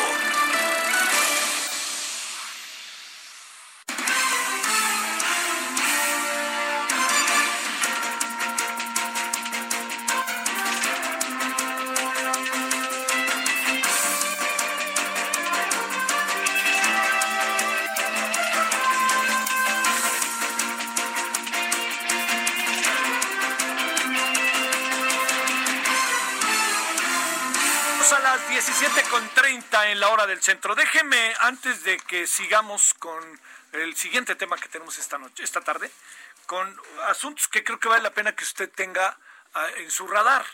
No es eh, de cualquier manera hay que verlos. La economía mexicana cayó 18.9% anual en el segundo trimestre del 2020 en comparación con el mismo periodo de 2019. Esto es de acuerdo con el Instituto Nacional de Estadística y Geografía, el histórico de censo, el histórico descenso, le debo de decir, en el Producto Interno Bruto ocurrió por los efectos de la pandemia que fueron considerables entre abril y mayo. Eh, es probable que se pueda recuperar eh, de manera muy magra, pero se pueda recuperar en el mes de junio porque se fue abriendo poco a poco. Pero, este, digamos, eh, dicho con, con, en el análisis de las cosas, lo que hoy plantea el presidente en esto de que ya tocamos fondo y ya viene el regreso, híjole, la verdad que es que el fondo no significa que es un resorte. El fondo significa que uno se queda ahí un rato en lo que logra otra vez organizarse. A ver, se lo planteo de esta manera. Si usted tiene la curva ascendente de, las, de, las de la enfermedad del coronavirus, ¿no? Entonces ahí va usted subiendo, subiendo, subiendo, y uno dice, bueno, ya que se achate, ya que se achate, ya que se achate. La manera en que va subiendo es mucho más rápida que la manera en que baja para que usted me entienda. Quiere decir, vamos a partir de un supuesto, como dirían, ¿no? Que si uno toca el madera y todo. Vamos a suponer que tengo razón en lo que voy a decir, que no la, que lo digo como lo digo además como un supuesto. Si llega a ese punto la curva en estos días, por decir algo, la baja va a llevar dos meses o tres. ¿Por qué razón? Pues porque uno tiene que ir midiendo si se mantienen o no los contagios, si se mantiene o no el tema de la seguridad que los propios ciudadanos debemos de tener, si este no hay eh, nuevamente más contagios, no hay rebrotes como le pasó a España. Entonces todo se vuelve, créame, nada sencillo. ¿Qué pasa con la economía? Llega y toca fondo y no sé cuando llegue fondo, pasa, aparece un resorte y vámonos para arriba. No, no, no, no, porque llega a fondo y para poder echar otra vez a andar toda la maquinaria de la economía tiene que pasar por una buena cantidad de áreas que no necesariamente aplica que inmediatamente tocan fondo y empiezan a revivir. Piense usted, hay, hay industrias que podrían revivir eh, a partir de, de esto, la industria automotriz que es tan importante en México. Pero la industria turística, ¿usted cree que va, si toca fondo, va de la noche a la mañana a recuperarse? ¿Usted le va a conseguir que la gente regrese al país? Que regrese a cualquier país, ¿no? Hablo, ¿qué más quisiéramos que el nuestro por delante? Entonces, esto importante ¿Por qué es? Porque es la baja anual más, más relevante desde 1981, en que comenzaron los registros. Quiere decir que si nos echamos para atrás, a lo mejor es la más baja de toda la historia. Es la caída más cercana a este dato, ocurrió en el segundo trimestre del año de, eh, de 1995, cuando la economía se desplomó 8.6. También supera al menos 7.7% el 2009, en el que México sufrió los efectos, recuerda usted, de la crisis mundial y que se nos vino al mismo tiempo la influencia H1N1. Sin embargo, esta caída es menor a la estimada por especialistas que esperaban una contracción del 21,2%, que eso también son, son frases que verdaderamente a mí me vuelven loco. Es que esperábamos que fuera 20, este, un chorro y viéndolo bien es nomás 21.2%. Por favor, es como decir, Pemex iba a perder millones y millones y nomás perdió millones y millones. Pues, digo, no, no, no, no es mucho, ¿eh? o sea, es un discurso ahí medio que incluso el propio presidente me trató ahí medio a temperar y no hay manera. Bueno, el PIB cayó 17.3 en el segundo trimestre del año comparado con el trimestre previo. A nivel semestral cayó 10.2 respecto al mismo periodo de 2019. Estamos en una situación de excepción, ¿eh? tampoco este, lancemos diatribas. Y por actividades, las primarias agricultura, ganadería cayeron 0.3% de abril a junio frente al mismo periodo de un año antes. Las secundarias industria descendieron 26% y terciarias servicios bajaron 15.6%. O sea, eso queda muy claro. Sobre la caída de la economía, el presidente dijo que era algo que ya se esperaba. Tiene toda la razón el presidente. Sin embargo, dijo que ya hay signos de que la economía ha sido recuperando en julio, mes en que afirmó prácticamente no hubo pérdida de empleos, afirmó que ya pasó lo peor y que funcionó la estrategia. En este espíritu que tiene el presidente de ver las cosas positivamente, que no me parece nada mal, pero no significa que las cosas sean como las ve el presidente. Vamos a ver qué nos dicen en unos días respecto a esto. Vámonos a las 17.35 en la hora del centro. Solórzano, el referente informativo. Bueno, gracias a Rodolfo Casillas Ramírez, profesor e investigador de la Facultad Latinoamericana de Ciencias Sociales, Flaxo, sede académica de México. Allá creo que por el sur de la ciudad se encuentra, aunque hay ya varios planteles. Rodolfo, te agradezco muchísimo que estés con nosotros. ¿Cómo has estado? Bien, Javier, buenas tardes. Gracias que estás con nosotros. A ver, yo te diría, en un día como hoy, que es el Día Mundial contra la Trata de Personas, 30 de julio de este 2020, ¿cuáles serían las reflexiones que tendríamos que lanzar? En cuanto a toma de conciencia, en cuanto al estado de las cosas. ¿Qué alcanzas a apreciar, Rodolfo? Bueno, tenemos un panorama, digamos, poco optimista en cuanto a, a resultados en, en la atención de este problema de la trata de personas. Si bien tenemos una noticia favorable de que en 2007 se tuvo una primer ley de carácter federal y después en 2011 se hizo una reforma para hacer una ley de carácter general que en principio eso le daba más cobertura a la actuación de las autoridades gubernamentales en materia de trata. Eh, lo cierto es que eh, pasar de, de, la ley a los programas del Ejecutivo, a la actuación de los funcionarios y a la interacción con los distintos actores sociales ha sido una tarea tremenda y en la cual no hemos tenido buenos resultados. Las buenas noticias, por un lado, son, nos dicen, bueno, ya tenemos ley, ya tenemos la incorporación en el Ejecutivo de dependencias específicas a nivel federal, ya tenemos avance en los estados que tienen comisiones estatales, prácticamente todos para el tema de trata, y tenemos algunos programas, tenemos alguna capacitación, Sí, pero tenemos varias cosas que en donde nuestros avances ya empiezan a ser o muy desiguales o insatisfactorios. Tenemos que hacer labores de prevención en las cuales no tenemos buenos resultados porque la prevención eh, tuvo un buen momento de inicio y después al paso de los sexenios de Fox al presente la cosa se fue diluyendo. En la atención a víctimas también tuvimos un cierto impulso inicial y después en el camino se nos fue diluyendo.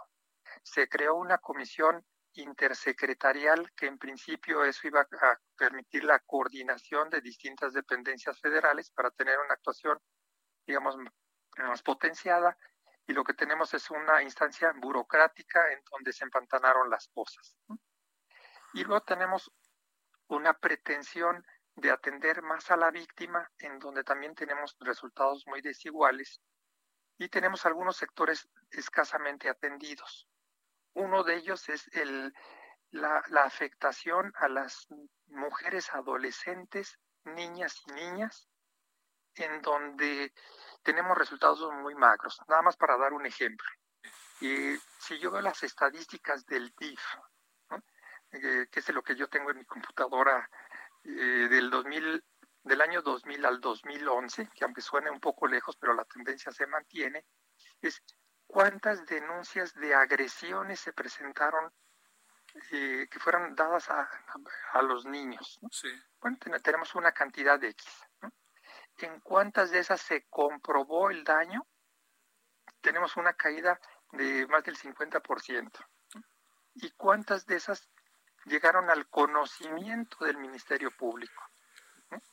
Bueno, tenemos que en promedio un MP es enterado cada entre 650 días o 700 días en la Ciudad de México, que es en donde presumiblemente tenemos el mayor concentrado de instituciones y de medios y de formas para que las cosas avancen mejor. No estoy hablando de un pueblo allá en el cerro más alejado de, Chiapas. no, no, estoy hablando de la Ciudad de México. Fíjate. Bueno, si, es, si esa es la situación en este, en este lugar, bueno, también tenemos otros casos que son así como paradisiacos, en donde no pasa nada, como el estado de Quintana Roo, donde las estadísticas oficiales nos decían que no había denuncias de agresiones sexuales a niños. Cuando tenemos libros y tenemos una colega, una gran amiga, donde hizo denuncias de lo que pasaba en, en, Cancún y demás. Ajá. Pero hablamos de Lidia. Exacto, estamos hablando de Lidia, pero también tenemos los datos oficiales del DIF, donde nos dice que prácticamente no hay denuncias, cero denuncias. Entonces, pues si nosotros leemos este, las estadísticas donde hay cero denuncias, pues tenemos lugares paradisiacos en México donde los niños pueden ser felices y no les pasa nada. Sí, claro. Pero si vamos a la realidad, pues nos encontramos que este, tenemos un gravísimo subregistro y por lo tanto pues no hay programas oficiales de atención, pues porque las estadísticas nos dicen que no pasa nada. Sí. Oye, este... ese es un poquito, perdón, así el no, no, por favor, sí. apretado de, la situación. No, no, y es este más que ejemplificativo. Eh, Rodolfo, ¿qué, ¿qué requiere es que siempre, fíjate, yo entiendo que es normal, ¿no? Pero siempre, Rodolfo Casillas, aparece el tema del dinero. Cuando habla del dinero, se requiere que haya programas y se requiere dinero para los programas. Pero te diría también, ¿qué otra cosa se requiere cuando nos empezamos a dar cuenta que es un asunto que en una gran cantidad de casos, como bien dices, acaba siendo muy invisible para la sociedad? Fíjate que, que yo he ido pensando que no necesariamente necesitamos dinero para hacer un trabajo mejor. Lo que necesitamos hacer es un cambio de enfoque en las cosas. Te, te voy a dar un ejemplo. Siguiendo el, el, el, tema de, de, lo, de los datos del DIF, aunque sean subregistros y aunque sean incompletos, pero ya te está dando una serie de indicadores de los cuales tú podrías tener una reorientación en tus políticas de atención a los victimarios que por lo regular no nada más a los victimarios se les ve como que se los metan a la cárcel y que ya que estén en la cárcel que se pasen toda la vida dentro de las de las celdas. No, fíjate que si te está diciendo las estadísticas del DIF te dicen cuáles son las agresiones más frecuentes. Bueno, te vienen maltratos, golpes, agresión sexual, etcétera, etcétera. ¿Cuál es el grado de relación entre la víctima y el victimario? Que el papá, que la mamá, que el padrastro, la madrastra, la abuela, la tía, el hermano. Perfecto. Si tomas nada más esos indicadores, te podría dar margen para que de manera creativa tú dijeras, a ver, eh, una cosa es la atención a la víctima, pero ¿cuál es el programa en donde tenemos un atraso mayor? No tenemos ningún programa para hacer políticas de reorientación a los victimarios para que no vuelvan a ser agresivos.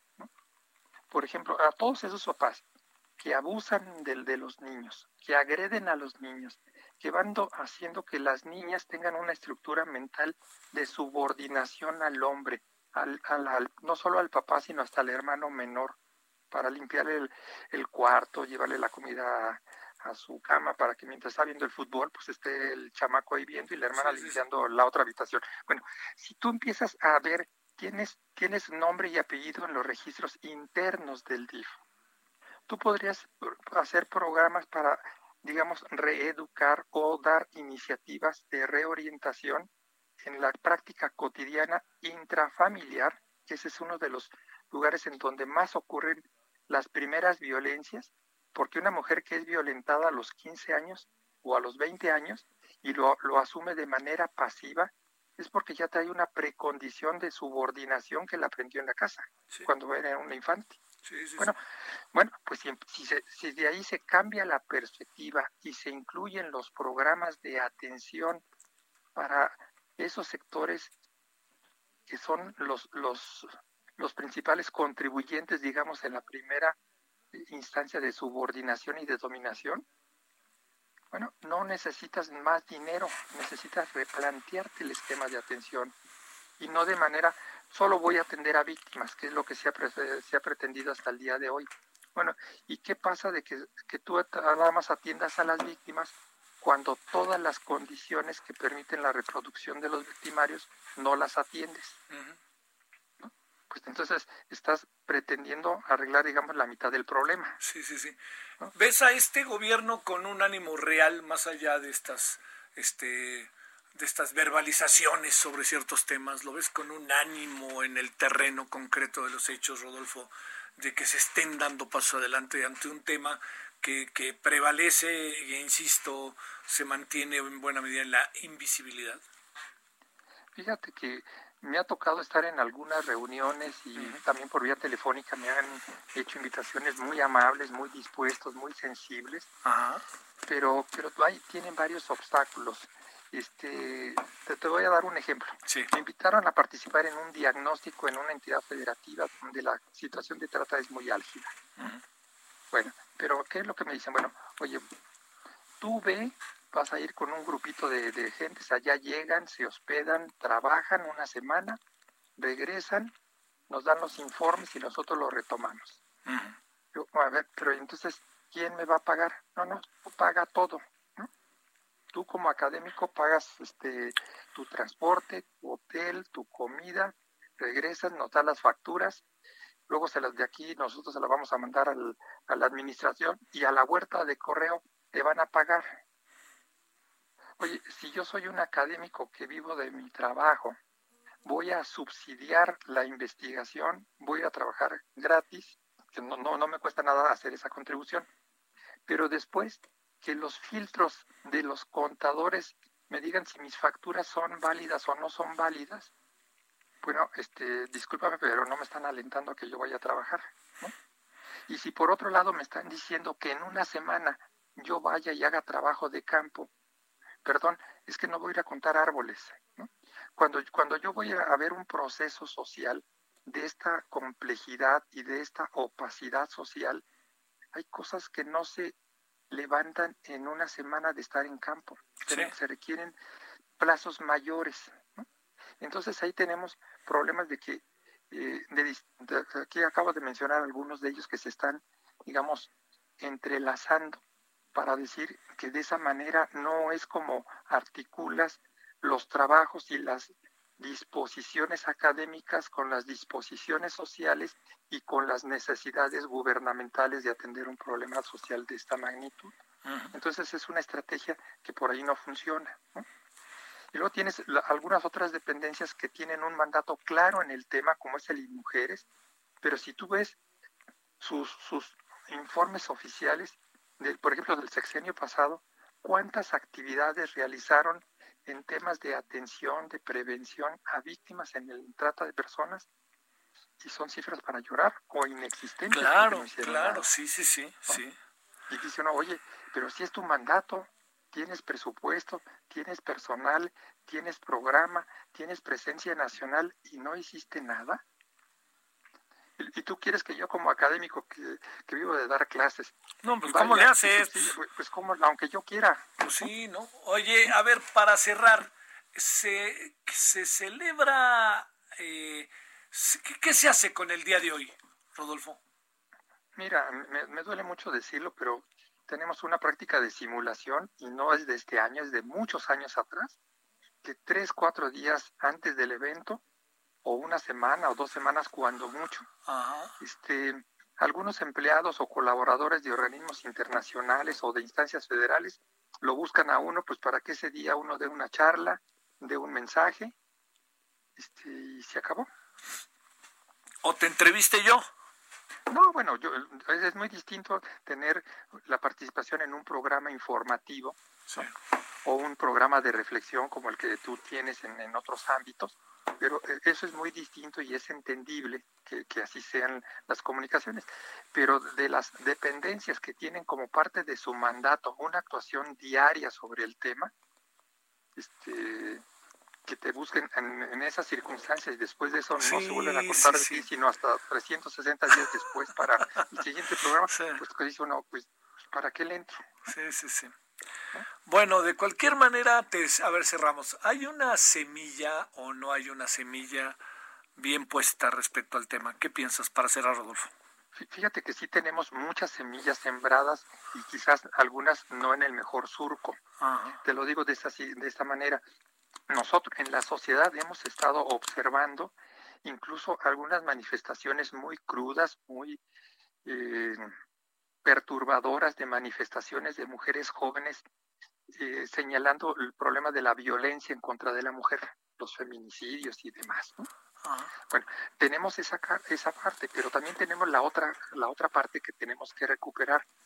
Tenemos una gran capacidad de organización social para cualquier tema.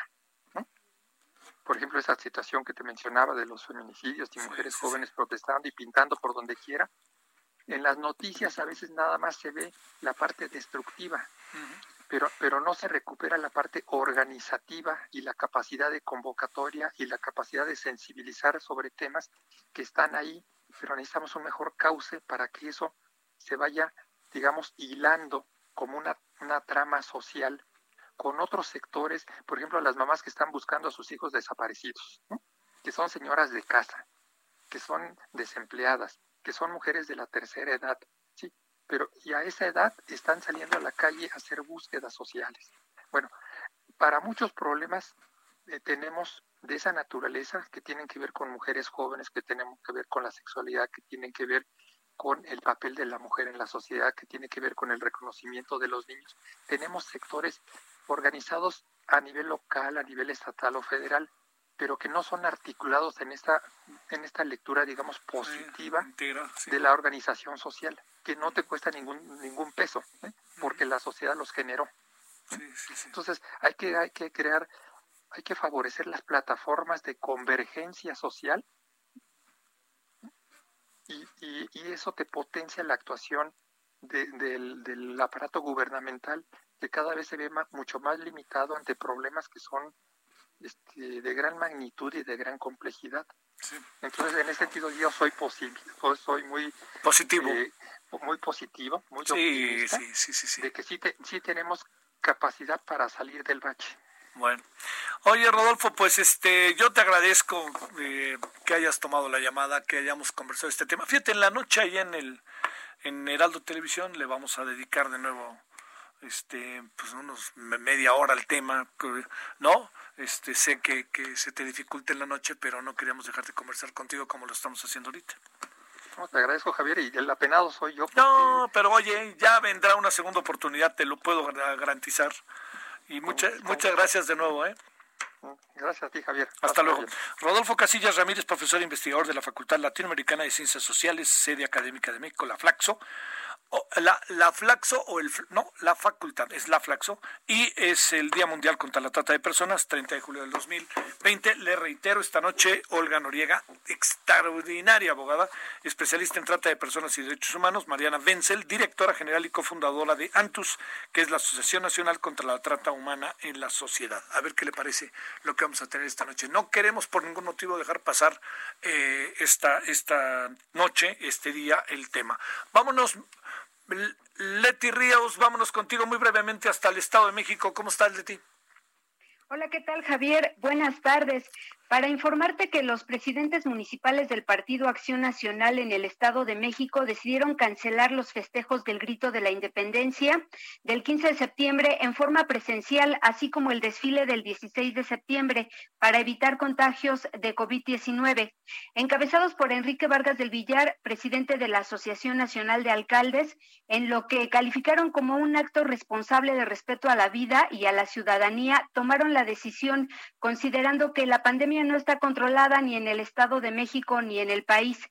El también presidente municipal de Huizquilucan, Vargas del Villar, dijo que los recursos que se ahorrarán en los festejos para las fiestas patrias serán destinados por los alcaldes panistas para la compra de vacunas en cuanto ya se tengan disponibles y destacó que de ninguna forma se va a exponer la vida de los mexiquenses. Javier.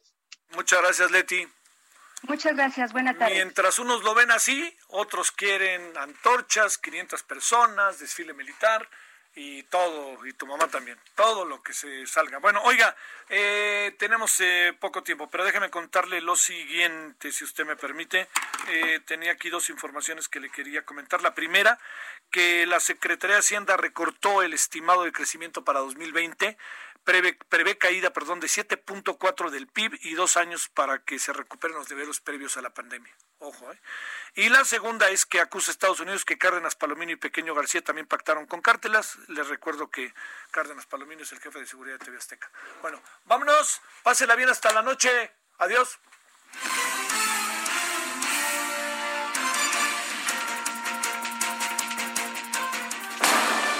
Hasta aquí, Solórzano, el referente informativo.